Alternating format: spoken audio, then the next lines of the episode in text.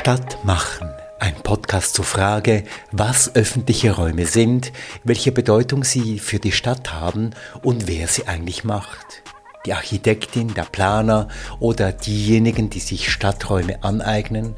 Ein Podcast von Philipp Koch und Simon Mühlebach, Institut Urban Landscape, Zürcher Hochschule für angewandte Wissenschaften.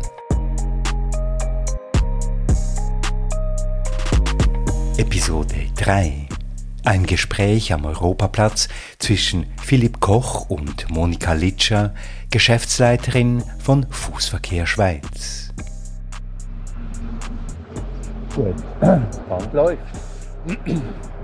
Wir stehen jetzt äh, mitten, mitten auf dem Europaplatz in Bern und neben uns äh, steht Monika Litscher. Wir möchten mit ihr über das Verhältnis von gestalteten öffentlichen Räumen und deren ähm, Aneignung sprechen. Monika Litscher, wer sind Sie? Danke für die Einladung zum Gespräch zuerst einmal. Ich freue mich, dass ich hier dabei sein kann. Ähm, wer bin ich? Äh, ich beschäftige mich seit ein bisschen mehr als 20 Jahren mit Stadt, Stadtraum und Stadtkultur und alles, was ein bisschen damit zu tun hat, beruflich wie auch privat. Beruflich ähm, habe ich mich mit Stadt beschäftigt während meines Studiums. Ich habe Ethnologie und Kulturwissenschaften studiert, aber auch Völkerrecht und habe da verschiedene ethnografische Untersuchungen zu Stadtraum gemacht. Stadtkultur habe ich damals sehr intensiv mitgelebt, mitgeprägt, auch im Sinne von Angeboten äh, entwickelt und aber zugleich auch beobachtet. Dann später über Umwegen bin ich dann äh, weiter beruflich in der Stadtforschung und Stadtentwicklung gelandet. Ich habe an der Hochschule Luzern gearbeitet, habe da als wissenschaftliche Mitarbeiterin gestartet, dann so die klassische Fachhochschulkarriere gemacht bis zur Professorin für öffentliche Räume und Stadtkultur. Ähm, wie es sich wahrscheinlich gehört für Fachhochschulen oder auch für, für Leute, die sich professionell mit Stadt beschäftigen, habe ich mich immer mit Schnittstellen beschäftigt, bin eine Querschlägerin sozusagen. Ich hatte oft mit Planungsleuten zu tun, mit Architektur, Landschaftsarchitektur und natürlich auch mit sozialer Arbeit. Ich habe dann dazwischen noch meine Dissertation geschrieben, eine Zeit lang noch an der ETH gearbeitet als Assistentin äh, im Bereich Landschaftsarchitektur. Dann gab es einen Exkurs an die Universität Liechtenstein, da habe ich mich auch mit Urbanität beschäftigt und mit Grenzraum und mit vielen Sehnsüchten nach Stadt, sage ich jetzt einmal. Bevor ich dann zurückgekommen bin, vor gut eineinhalb Jahren in die Stadt Zürich, da habe ich die Geschäftsstelle der, des Fachverbands Fußverkehr Schweiz übernommen. Und jetzt beschäftige ich mich mit Stadtraum und Mobilität. Das heißt, es kommt nochmals eine neue Perspektive dazu, die ich jetzt in ganz unterschiedlichen Projekten bearbeite.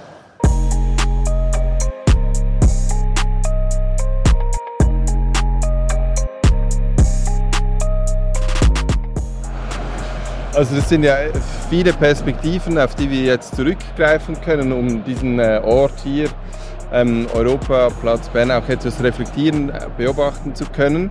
Wir haben im Forschungsprojekt haben wir feststellen können, dass auf diesem Europaplatz ganz viel geschieht, auch ganz viel gleichzeitig geschieht, obwohl er nicht sehr einladend wirkt. Wie wirkt der Ort jetzt, wenn wir da stehen, auf dich? Was fällt dir auf? Was findest du bemerkenswert? Ja, ich bin eine Besucherin hier. Ähm, was alles überlagert, ist ganz klar die Gestaltung, die Struktur. Das ist so. Das fällt nämlich an allen auf. Ähm, sie rührt ein bisschen daher, dass der Stadtraum geprägt, sehr stark geprägt ist von gewissen Vorstellungen von Stadt, die wir eigentlich jetzt zu überwinden versuchen. Wir haben diese Autobahn, Autobahnpfeiler, die, die man vielleicht heute nicht mehr als Idealfall bezeichnen würde. Und daher wirkt er für mich jetzt nicht so einladend, ich persönlich. Ich sehe das nicht als einladend an. Er ist aber sicher funktional. Und von dem her ist er einladend, weil er keine Hindernisse hat. Der Bodenbelag, die Materialisierung ist menschenfreundlich, sage ich mal. Es gibt keine Autos hier auf dem Platz selber. Von dem her sehe ich da schon, er ist einladend unter dieser Prämisse. Und diese Prämisse ist aber stark und überlagert für mich einiges. Sie schlägt sich auch in der Atmosphäre nieder.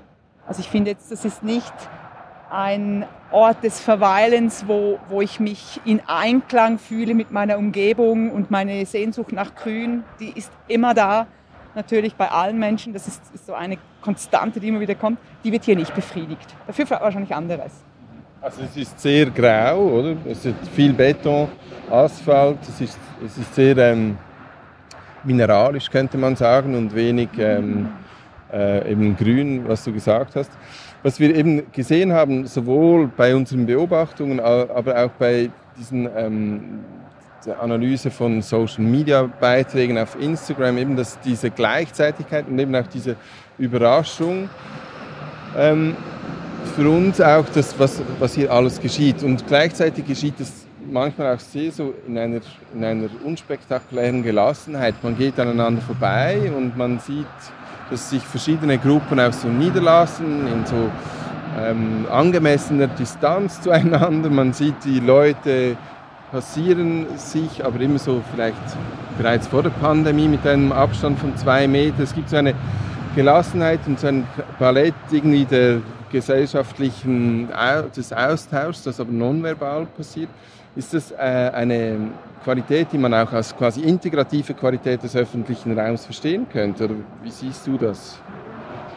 Ja, das, es sind zwei interessante Punkte, die mir da durch den Kopf gehen spontan. Also das eine ist, glaube ich, dass unsere Gesellschaft, gerade die städtische Gesellschaft, die zeichnet ja aus, dass wir eben diese gleichzeitigen Teilöffentlichkeiten haben, die sich überlagern, sei es örtlich, aber auch zeitlich das, wir haben fragmentierte Alltage, wir, wir zählen zu unterschiedlichen äh, Gruppierungen und, schaffen dadurch Öffentlichkeiten, natürlich immer im Zusammenspiel mit dem Gebauten. Ich glaube, das ist so ein, ein Phänomen, das vor allem sich gut zeigt in städtischen Räumen. Und es ist natürlich auch, auch ein großes Plus, weil dadurch können sich im Austausch mit Differenz, mit dem anderen, kann sich eben auch äh, eine städtische Gesellschaft entwickeln, können sich neue Milieus herausbilden, kann gelernt werden, wie gehe ich um mit Vielfalt. Und, und das hilft einem selber in der Identifikation, aber gleichzeitig auch der Gesellschaft. Oder ich sage jetzt mal, es ist ein demokratisches Übungsfeld für die Stadtgesellschaft. Das ist ganz ein wichtiger Punkt. Und der kann hier geleistet werden unter diese Vorzeichen. Das würde ich, würde ich mal sagen, ja, in dem Moment ist es, wenn man das als Integration bezeichnen will, kann man machen ist dann die Frage, wie man Integration genau versteht. Ich, ich würde mal sagen, er lädt ein, das zu machen. Der andere Punkt ist vielleicht ein bisschen die, diese Geschichte mit Nähe und Distanz, was eben auch eine urbane Leistung ist. Also ich finde, das ist auch sehr typisch und sehr wichtig, also dass man mit dieser Nähe und Distanz spielt. Und ich glaube, das ist ein Qualitätsmerkmal für städtische Räume und, und natürlich ein Kriterium für Urbanität, dass man eben auch beobachtet. Ich spreche auch oft von der Performance oder in meiner Arbeiten von der Szenerie. Man spielt damit. Man ist selber Teil davon, man ist auf Distanz, man beobachtet und aber gleichzeitig äh, gibt es eine gewisse Nähe, eine Verbundenheit. Man ist Teil einer Gesellschaft, Teil eines Raums und prägt diesen dann mit. Also ich glaube, das, das ist ein typisch städtisches Phänomen und eine urbane Qualität. Dabei vielleicht ein, noch ein weiterer Punkt. Ich meine, jetzt ist nicht so verrückt viel los hier. Und das ist eben auch ein städtisches Phänomen. Und zwar nicht nur ähm, ein schweizerisches. Also ich habe viele Untersuchungen gemacht, da gab es immer den Anspruch, ja, eben, die, es muss dicht sein, es muss wuseln. Und wir haben dann die Bilder im Kopf, die Wahrnehmung, oder? Ah, ich weiß nicht, New York City, to Tokio und es hat immer viele Leute. Das ist nicht Realität. Jeder, der in diesen Städten schon war, 10 Uhr papsdicht in London, aus die Maus, leere Plätze. Oder auch in Tokio, irgendwann sind die Lichter zu. Also diese Leere, das ist eben auch ein Teil der Stadt. Und das müssen wir aushalten und, und eigentlich vom Bild her auch integrieren. Stadt ist auch leer ab und zu. Die Leute sind ab und zu auch drin. Und das ist, äh, ist wie ein Punkt, der, der in der Vorstellung mitspielt. Und diese Vorstellung ist natürlich Teil der Wahrnehmung, auch meiner. Also es sind interessante Punkte, vor allem nach, nach den Erfahrungen der letzten 14 Monate, wo ja die Stadträume ähm, durch die außerordentliche Lage ähm, sehr stark entleert wurden, zwangsläufig. Ich möchte noch auf etwas eingehen. Äh, du hast äh, gesagt, ja, ähm, oder hast etwas kritisch auch gesagt oder gefragt, wenn man das als Integration verstehen möchte. Wir haben in unserem Forschungsprojekt uns sehr auch schwer getan, ähm, diese Verbindung zwischen Raum und Integration irgendwie greifbar zu machen oder zu verstehen. Also welche Anforderungen muss ein Raum leisten, damit er überhaupt eine integrative Funktion haben kann. Kannst du uns vielleicht äh, da etwas auf die Sprünge helfen? Ja, es ist eine Herausforderung. Also einerseits auch, weil, man, weil es eben nicht das Patentrezept gibt, diese Gestaltung gleich diese Integration. Und das ist auch die große Schwierigkeit. Und da helfen auch, egal wie viele Analysen man machen will, das hilft nicht. Und ich glaube, der erste Punkt, um das zu akzeptieren, ist zu die Grundvoraussetzungen von räumlichen, also von räumlichen Charakteristiken und von Charakteristiken der Integration als Prozess zu verstehen. Immer. Und dieser Prozess läuft nicht nur auf einer Ebene, sondern auf verschiedenen Ebenen. Wir haben eine komplexe Gesellschaft, wir haben auch komplexe Räume. Das heißt, es kann nicht eine lineare Checkliste geben, die man abhakt. Immer ein Problem für Städte, Bauer, für Gestaltende, aber auch für Polizisten, für soziale Arbeit, für alle eigentlich, die, die gestalten sollen, die ja auch etwas gestalten müssen, was eigentlich eben der Gesellschaft etwas bringt. Und natürlich auch den Anspruch haben, dass diese Gestaltung gut ist, schön ist, qualitativ wertvoll, weil das wird auch anerkannt von den Nutzenden auf unterschiedlichen Ebenen. Ich denke, wichtig für eine Integration, die gelingen kann, ist, dass ein Raum so gestaltet wird, dass er Möglichkeiten eröffnet, dass er Leute einlädt. Wen man dann einladen möchte, das ist eine andere Sache, weil da spielen wieder ganz unterschiedliche Interessen zusammen. Ich denke mir, hier wird man gewisse Leute nicht einladen, weil eben man hat kein Grün, man hat keine Ruhe, aber andere werden sehr wohl eingeladen. Wir haben die Skater da hinten. Bühne frei. Also das ist ganz klar. Also man kann Leute einladen, anziehen und damit natürlich auch steuern. Also gerade wenn man auch als städtischer Akteur oder privater Akteur Eigentümer ist oder Gestalter, Entwickler ist oder Entwicklerin, dann will man vielleicht mehr Leute haben, gewisse Leute will man haben, die konsumstark sind vielleicht oder die spielen oder auch Leute, die bitte nicht in die Nähe kommen, weil sie dann das eigene Business, sage ich mal, zerstören. Als Stadt, denke ich mir, hat man die Aufgabe, ähm, einen öffentlichen Wert anzustreben und dann wird er eben öffentlich. Das heißt, es sollen die Möglichkeiten geschaffen werden, die Erfahrungen ermöglicht werden, die Reibungen, die wichtig sind, damit Urbanität funktionieren kann. Urbanität ist nicht ein Ponyhof, sage ich mal, sondern ist eben genau das, was auch reibt. Da muss eine Stadt sich oder auch ein Eigentümer, Eigentümerin, die mit der Stadt verhandelt, das ist ja hier eine, eine, Idee, eine schöne Zusammenarbeit, sich sehr genau überlegen, was können wir ermöglichen, welche Bedeutung haben diese Erfahrungen, damit der Wert, der daraus resultiert, der Öffentlichkeit zugutekommt, damit die Leute etwas beitragen nachher, damit die Gesellschaft vorankommt.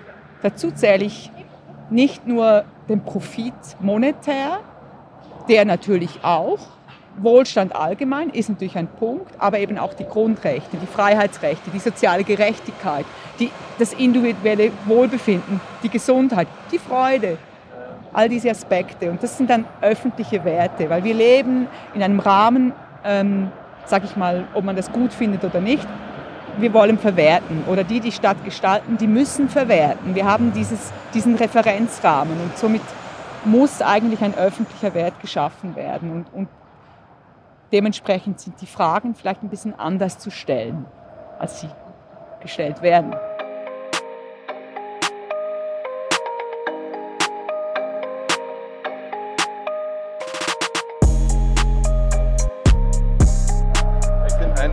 Wichtiger Punkt, auf den ich etwas, äh, vielleicht noch etwas eingehen möchte oder nachfragen möchte, ist, du hast gesagt, ähm, äh, Orte sollten einladend gestaltet sein oder einladend wirken, aber dass das noch nicht die Frage beantwortet, wer dann eingeladen wird.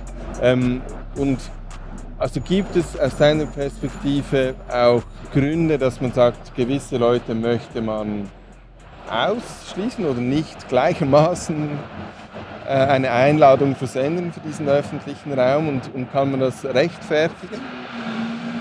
Ja, das ist natürlich abhängig von der, von der Vorstellung und vom Ideal der Stadt. Momentan in unserem Land haben sich alle Städte, soweit ich das weiß, auf die Fahnen geschrieben, wir möchten eine integrative Funktion übernehmen, wir möchten Nachhaltigkeit und Lebensraum schaffen für alle. Wenn man sich das auf diese Fahne schreibt, hat man ein gewisses Ideal. Und das heißt, da, da geht es dann darum, dass man vielleicht über den ganzen Stadtraum hinweg sich überlegt, weil der Raum, der öffentliche Raum ist meistens knapp, das ist vielleicht der Punkt, wo möchte man die Reibung so klein als möglich halten und die Möglichkeiten, also der Möglichkeitsraum so groß als möglich. Und das ist eine Steuerungsaufgabe und ich denke, die ist schon legitim, wenn es nicht gar keinen Ort gibt für gewisse Ansprüche, sage ich mal, oder Be Grundbedürfnisse. Ich, ich denke, man muss dann auch noch mal unterscheiden. Es gibt Grundbedürfnisse, die hat jeder. Es gibt Grundrechte, die hat auch jeder. Und dann gibt es Privilegien. Und bei den Privilegien kann man sicher mehr steuern, muss eine Stadt wahrscheinlich steuern. Außer es ist eine Stadt, die unendlich viel öffentliche Räume gestaltet, die so schlau das arrangiert hat mit der Stadtentwicklung, dass es diese Reibungen nicht gibt, die eben zu Konflikten führen, die dann äh, letztendlich einen negativen Wert erzeugen für die Gesellschaft. Also ich denke auch, das, was wir äh, auch gesehen haben im Forschungsprojekt, ist ja, dass man ähm, also diese Vielfalt an öffentlichen Räumen muss man ja berücksichtigen, auch wenn man einzelne Räume betrachtet, weil ein einzelner Raum kann nicht alle Bedürfnisse befriedigen, die die Gesamtheit aller öffentlichen Räume letztendlich befriedigen kann. Und gleichwohl gibt es natürlich auch diese Frage oder diese Kritik, dass man oftmals äh, sich an einem bestimmten Ideal orientiert und dass dieses Ideal eigentlich bei jedem öffentlichen Raum im Fokus steht oder so eine gewisse Normalität, Selbstverständlichkeit. Also die, ähm, der Kaffee trinkende weiße Professor der Fachhochschule Mitte 40 wird von keinem öffentlichen Raum wahrscheinlich nicht eingeladen werden. Ähm, also das als These. Ähm, und es gibt äh, äh, Gru Gruppen von Personen, die praktisch keinen öffentlichen Raum finden, wo sie sich wohlfühlen können. Ähm, gibt es da blinde Flecken? Ja, natürlich gibt es diese blinde Flecken. Also Vielleicht auch nochmal eine Grundprämisse. Öffentliche Räume sind immer auch geprägt von Ein- und Ausschlussprozessen. Immer, seit jeher. Und das, was sich manifestiert, das ist ein Teil auch der gesellschaftlichen Ungleichheit und der, oder der sozialen Gerechtigkeit. Und das gibt es natürlich. Und ich denke, was du ansprichst, wir leben in einer konsumorientierten Welt. Also das ist, das ist das, was du ansprichst. Gewisse Leute wollen, können mitmachen, gewisse nicht. Wollen, können. Ich würde es mal so sagen. Und da wird natürlich schon gesteuert. Und wir haben eine Tendenz, die den konsumierenden, wohlhabenden Menschen bevorzugt. Das, das denke ich auch. Aber ich glaube auch, oder ich glaube, das zu beobachten, dass es inzwischen viele öffentliche Räume gibt, wo auch ein Nichtkonsum möglich ist, ein Aufenthalt. Das glaube ich nach wie vor. Aber die Orte, die stark Konsum geprägt sind, da wird natürlich, sage ich es mal, gesäubert, da wird kontrolliert, da wird beschnitten. Und zwar auf ganz unterschiedlichen Ebenen. Ich meine, das Simpelste sind dann diese privat-öffentlichen Räume, die, die suggerieren, sie seien öffentlich, damit eben der kaffeetrinkende Professor ja nicht gestört wird von irgendetwas, was, was ihn in seinem Genuss und seinem Konsum ähm, beeinträchtigen könnte. Wir kennen diese Gentrification-Diskussion. Das, das, das geht natürlich weiter bis heute. Ethischer Konsum, man will sich eben auch noch gut fühlen dabei und rein und, und, und, und toll. Das passt, das passt dann damit zusammen. Das, ich denke mir, das ist eine Gefahr, es ist aber ein gesellschaftliches Problem. Kann es sein, und es ist die Herausforderung auch, wie wir mit diesen Entwicklungen umgehen und wie wir gestalten. Also es ist ja nicht so, dass solche Vorstellungen, die sich ja meistens eben dann in Regulierungen, hast du auch gesagt, auf gestalterisch, gestalterischer Ebene, aber auch rechtlicher Ebene, subtile Ebene niederschlagen. Das sind die Sachen, die vom Himmel fallen und fix sind. Die verändern sich die ganze Zeit. Einerseits die Ebene der Re Regulierung, der Gestaltung, aber auch der Wahrnehmung. Unsere Sensibilitäten haben sich extrem verschoben. Ich hatte ein großes Projekt zu, zu Wegweisungen aus öffentlichen Räumen und dann haben, da haben wir auch den historischen Verlauf angeschaut und wir sind viel sensibler gegenüber Gerüchen, gegenüber Menschen, die vielleicht sich nicht konform verhalten, ungeachtet sogar der sozialen Herkunft. Also das ist interessant. Also da gibt es schon Verschiebungen und, und die so mitzuprägen, dass eben ein Stadtraum ermöglicht, da eine möglichst gute Entwicklung äh, zu, zu ermöglichen, sage ich jetzt mal, oder möglich zu machen. Das ist äh, die Aufgabe der Stadt. Und ähm, letztendlich geht es darum, es sollen möglichst viele Menschen ein gutes Leben führen können. Es geht zurück auf die Basalfrage und, und da kann man schon äh, mitsteuern. Das ist eben beim Europaplatz hier in Bern auch äh, eine, eine schöne Erkenntnis, denke ich, die wir im Forschungsprojekt gemacht haben, dass da ganz vieles geschieht. Das habe ich ganz zu Beginn gesagt. Vielleicht, wenn ich das etwas beschreiben darf. Es gab Rollerdiscos, die wir beobachten konnten, eben die Skaters, die Trottinettfahrer. Es gibt äh, Gruppen, die hier äh, ihr ähm, äh, Aprobier trinken. Und hier ist es ja die Stadt Bern, er gehört. Es ist tatsächlich auch legal, juristisch gesehen ein öffentlicher Raum. Ist der öffentliche Raum. Ist es eine Bedingung, dass diese Diversität stattfinden kann, dass die öffentliche Hand öffentliche Räume besitzt? Ähm, also ich finde dieses Beispiel hier natürlich zeigt es sehr gut auf, wie es gelingen kann, wenn das Zusammenspiel gut ist. Ich würde es nicht als Bedingung setzen. Ich würde es wirklich nicht als Bedingung setzen. Ich denke, wichtig ist, dass das Ziel genau klar ist, dass eben dieser öffentliche Wert geschaffen wird. Ich denke mir, das könnte auch eine private Eigentümerin, Entwicklerin machen. Ideal, denke ich mir, ist es. Und weil halt meistens ist es nicht nur jemand alleine, der oder die verantwortlich ist für einen öffentlichen Raum, wenn das Zusammenspiel stimmt. Also die Stadt, das heißt da eben die Politik und die Verwaltung, je nachdem private Akteure, Eigentümerinnen, Entwicklerinnen äh, aus der Wirtschaft, sage ich jetzt mal diese Akteure und noch zivilgesellschaftliche Akteure. Hier war es, waren es wahrscheinlich eben diese Animationsgruppierungen, die müssen zusammenwirken. Das ist ideal. Und dann würde ich mal sagen, ist, steht die Wahrscheinlichkeit relativ hoch, dass es gelingen kann, wenn das Ziel verfolgt wird, es soll ein öffentlicher Wert sein für die Gesellschaft mit allen Facetten. Und ich, hier rede ich nicht nur von, der, von den immateriellen Werten, sondern auch die Art, wie etwas gestaltet und reguliert wird, ist auch ein Wert. Wenn der, sage ich mal, der, der Shareholder eine private Unternehmung ist, eine Fintech-Organisation, die ein Angebot, ein Service lanciert, dann ist die Wahrscheinlichkeit relativ groß, dass es nicht gelingt. Es kann natürlich sein, dass die Stadt hier mitmacht, aber dann hat sie ein anderes Ziel. Oder sie hat sich nicht durchgesetzt.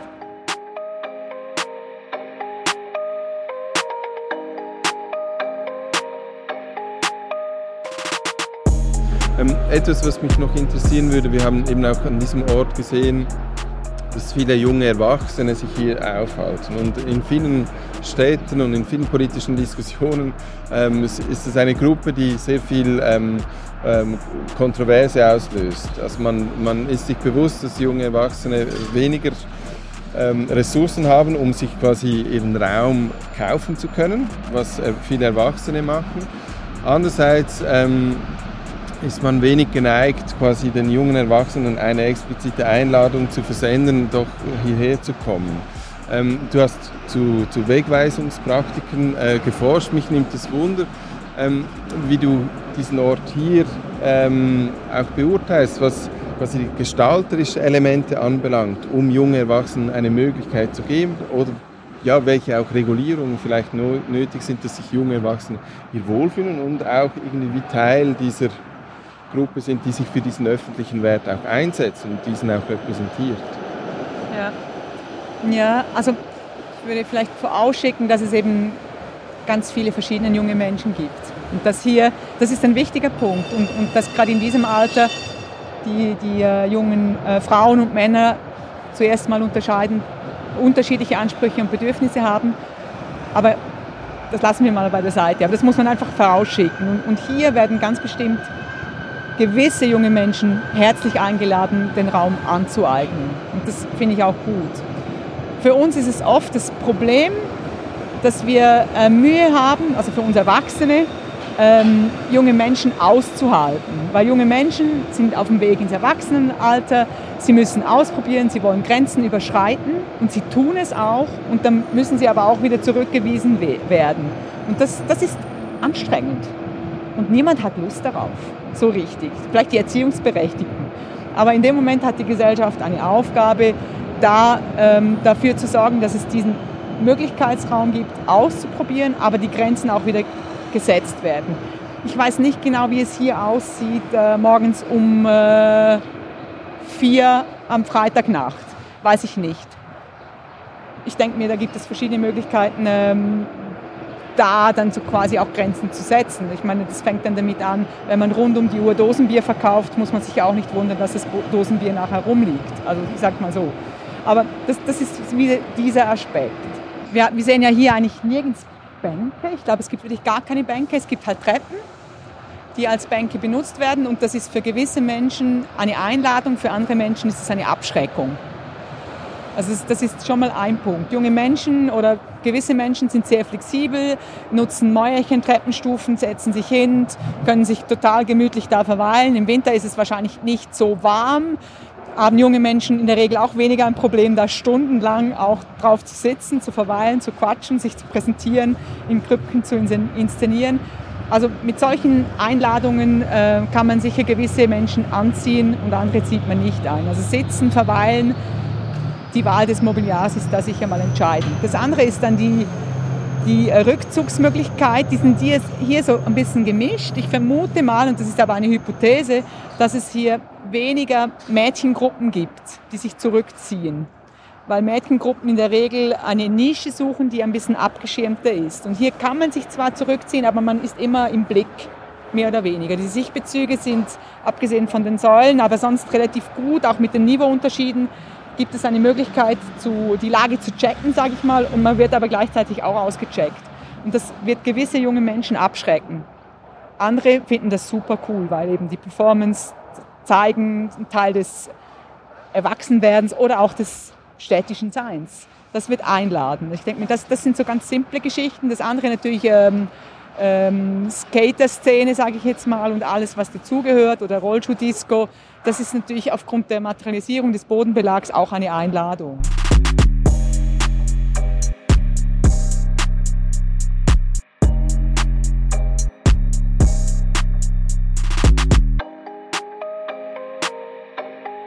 Wir haben hier an diesem Ort auch sehr stark über die Metapher der Bühne nachgedacht. Oder wie, wie schlüssig ist auch, wie schlüssig ist es, ähm, diese Metapher der Bühne zu nutzen, um einerseits quasi eine Gestaltungsidee vielleicht für einen öffentlichen Raum äh, zu entwickeln, aber auch um öffentliche Räume analysieren zu können. Was, was findest du, ist diese Bühne, ähm, sind öffentliche Räume, sollen die als Bühne auch verstanden werden oder vor allem als Bühnen verstanden werden? Ja, also ich kenne natürlich das, diesen Begriff, der kann sehr nützlich sein, um auch etwas zu zeigen oder damit zu arbeiten. Ich spreche eigentlich lieber von Performance, weil es dann die Durchlässigkeiten und die verschiedenen Rollen eigentlich stärker oder stärker macht, sage ich mal so und auch eben dieses starre Gefüge ähm, nicht so in den Vordergrund kommt, eben mit Vorderbühne, Hinterbühne und, und, und auch eine gewisse Statik suggeriert und die gibt es eben nicht. Aber ich denke, es kann hilfreich sein. Ich persönlich verwende sie nicht so. Ähm, ich nehme die Performance, die ist flexibler. Ja, und, und, und ich glaube, sie, sie zeigt halt auch, dass ähm, die Durchlässigkeit und, und die, die Dynamik ein Teil von Stadtraum ist und dass sich das auch immer wieder ändern kann, also dass es nicht festgeschrieben ist. Ich würde eher so gehen. Die Bedeutung von einer Performance oder von einer Darstellung auf der Hauptbühne oder der Nebenbühne, die würde ich als groß einschätzen. Ich glaube, das ist eine gesellschaftliche wie eine individuelle Bedeutung, die ist groß und die ist auch groß, wenn man jetzt in diesem Rahmen weiterdenkt, ähm, wenn es darum geht, die Imagination und das Image einer Stadt zu konstruieren. Ich glaube, ich glaub, von dem her kann man schon damit arbeiten, wenn man möchte, wenn man diese Linien von, von Goffmann, von Situativen verfolgt, dann ist es auch eine theoretische Krücke, die hilft oder eine Metapher, die helfen kann.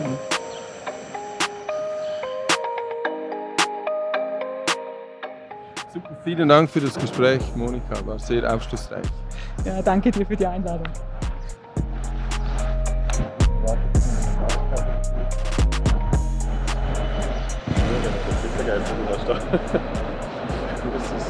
Ja, bitte, habe ich meine Notizen total vergessen. Ja, genau Stadtmachen, ein Podcast zu öffentlichen Räumen und wer sie gestaltet und sich aneignet, von Philipp Koch und Simon Mühlebach, Institut Urban Landscape, Zürcher Hochschule für angewandte Wissenschaften in einer Produktion von Podcast Lab. Zu hören auf Spotify, Apple Podcasts, auf der Webseite des Instituts zhaw.ch/iul und überall dort, wo es gute Podcasts gibt.